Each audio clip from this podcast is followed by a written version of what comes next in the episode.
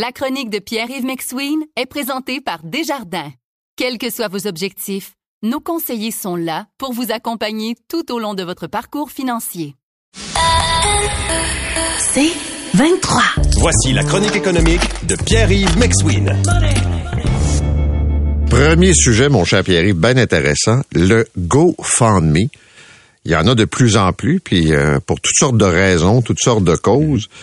Et là, tu poses la question suivante. Est-ce que c'est une forme d'assurance irresponsabilité? Qu'est-ce que tu veux dire? Oui, je vois, un peu fort sur le crayon dans le titre. Ce que je veux dire, c'est que les GoFundMe, c'est une façon de recueillir de l'argent publiquement. Donnez-moi des dons, disons-le, pour divers sujets. Ça peut être, par exemple, pour vous-même, hein, pour euh, faire soigner votre animal, pour des dépenses que vous n'arrivez pas à payer, pour l'éducation de vos enfants, hein, pour un ami, pour payer un mariage, pour payer un rêve, pour secourir des gens, pour faire une contribution à une bonne cause. Il n'y a pas de limite. Ok, Tu peux demander de l'argent. C'est aux donateurs de juger s'ils veulent donner ou non. Mais ce qu'on remarque, c'est que les causes d'appel à l'aide, quand c'est de l'appel à l'aide, c'est lié souvent à une insouciance, disons. Je te donne un exemple. Je vois des GoFundMe pour mon ami est parti en voyage. Euh, elle n'avait pas pris d'assurance voyage. Elle a eu un accident. Elle est hospitalisée. Ça coûte 50 000. Aidez-nous à payer ses frais médicaux. C'est sûr qu'une fois que l'accident est arrivé, puis que le voyage est fait, il est trop tard. faut payer les frais médicaux. Mais dans le fond, si tu n'as pas les moyens de payer une assurance voyage, de te couvrir adéquatement, ou si tu l'as pas fait, ça veut dire que soit que tu mets de l'argent ailleurs, mais tu peux pas me dire que tu n'avais pas les moyens, tu as. L'assurance voyage est une chose. Même chose pour un animal. Là, c'est rendu la grosse mode. Tu rentres chez le vétérinaire, advienne que pourra, ça coûtera ce que ça coûtera pour le chien, pour Pitou, pour Minou. Puis après ça, tu reçois la facture de 5-6 000, puis tu dis, ben, j'ai pas les moyens de payer ça. Alors, tu te revires vers GoFundMe en assurance et responsabilité, puis tu dis aux gens, pouvez-vous payer pour mon chien? Pouvez-vous payer pour mon chat? Euh, oui, mais les gens sont pas obligés. Tu as raison. Mais c'est t'as montré que c'est rendu une option maintenant de dire aidez-moi à payer ce que j'ai pas voulu payer. L'autre exemple, c'est tout ce qui est assurance personnelle. Puis là, on tombe dans un sujet extrêmement délicat. C'est très cher l'assurance invalidité, euh, l'assurance maladie grave. Euh, les gens font des choix de cotiser ou non, euh, de pas s'auto-assurer, c'est-à-dire de dire je vais demander aux gens de payer. Mais quand on tombe dans une maladie grave qu'on peut pas travailler, on sait le chômage au Canada ne nous aide pas.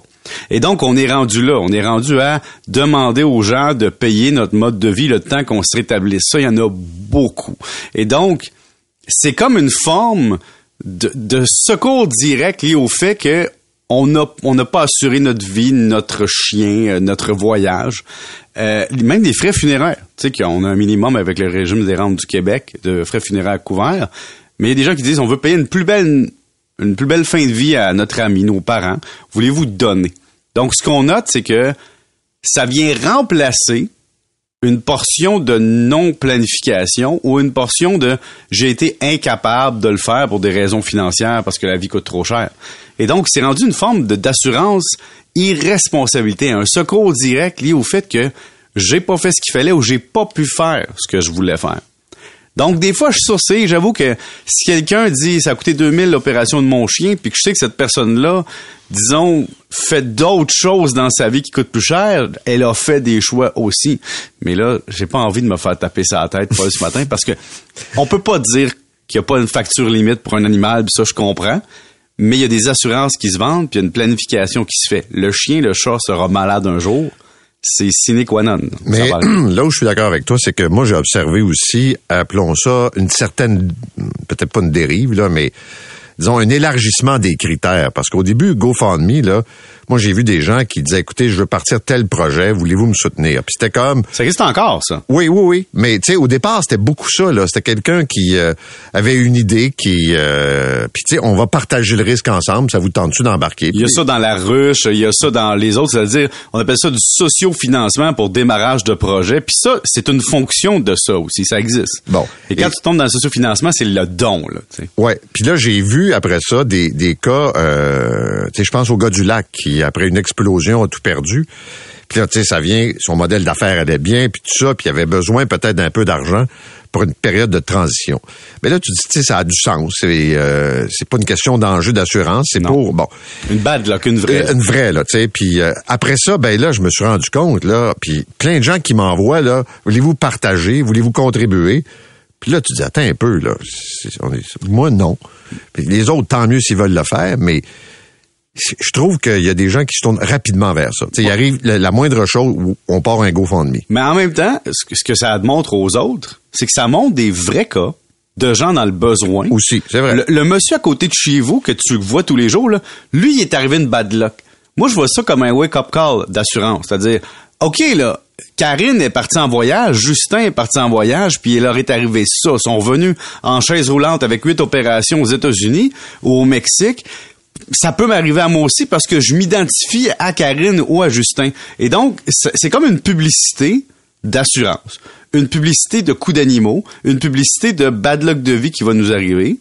Mais n'oublions jamais non plus qu'un REER, un CELI, c'est aussi une forme d'auto-assurance. Puis plus on vieillit, ben plus on peut s'auto-assurer, mais c'est quand on est jeune qu'on peut pas faire face à un genre d'épreuve comme ça. Écoute, juste te dire qu'en France, ils ont publié, je pense que c'est ce matin une étude là, sur euh, parce que c'est tout le débat là-bas sur euh, l'âge de la retraite. Oui.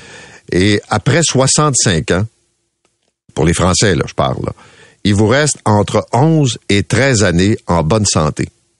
Mais pas de vie. Non, non, non, En bonne santé. en bonne santé. Ça veut dire que, par exemple, euh, un homme peut espérer vivre, disons, 11 ans sans être trop malade ou incapable là, dans la vie quotidienne. Puis une femme, c'est un petit peu plus, là, c'est presque 13 ans. Dans le fond, c'est 76 à 79 ans. Ouais. Là, après ça, ça peut se gâter. Pour la moyenne, là, on parle toujours, euh, évidemment, euh, puis on parle des Français. Vous écoutez La Chronique économique avec Pierre-Yves McSween. Ici Patrick Marcelet. Dans la deuxième saison de mon balado Relève-toi, je reçois des personnalités d'ici qui ont su se relever après de difficiles épreuves. Écoutez dès maintenant l'épisode avec José Boudreau. Je regarde jamais en arrière, c'est fini, on va faire avec ça. Tu te dis, hein, maman maintenant a moins de mots qu'avant. Je pense que tout le monde était content. Relève-toi, disponible dans la section balado du site web de votre station Cogeco Média. Présenté par le regroupement des centres de prévention du suicide du Québec. Ensemble, tissons l'espoir.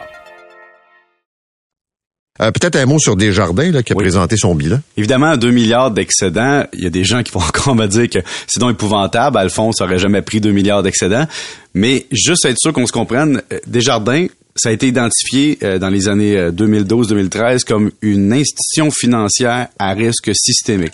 C'est-à-dire que comme la Banque royale au Canada, ce sont des institutions financières tellement importantes au niveau du poids qu'elles doivent respecter des choses. Puis Desjardins n'est pas une banque, mais elle doit respecter certains accords basés sur, disons, la référence des accords de Bâle. Et donc, Desjardins doit faire des excédents pour continuer à prêter. Ça, j'espère que c'est bien compris. On doit faire du surplus, hein, parce que le surplus permet d'avoir du capital en réserve qui permet de prêter à Jonathan sur son chalet à Chersey. Parce que sinon, on pourrait plus continuer à grossir le portefeuille de prêts et à aider les Québécois à acheter des maisons, à développer des entreprises. Et, et- mais l'enjeu de Desjardins, euh, il s'est écrit, c'est la productivité, c'est-à-dire que le coût de la main d'œuvre est élevé. Quand tu compares les ratios d'efficacité, c'est-à-dire le coût d'opération, c'est élevé. Il faudra faire des choix au nom de tous les membres éventuellement, c'est-à-dire quels sont les services qui servent le plus à tous les membres et non une micro-portion de membres. Merci, monsieur. Salut. Salut, bonne journée. Money.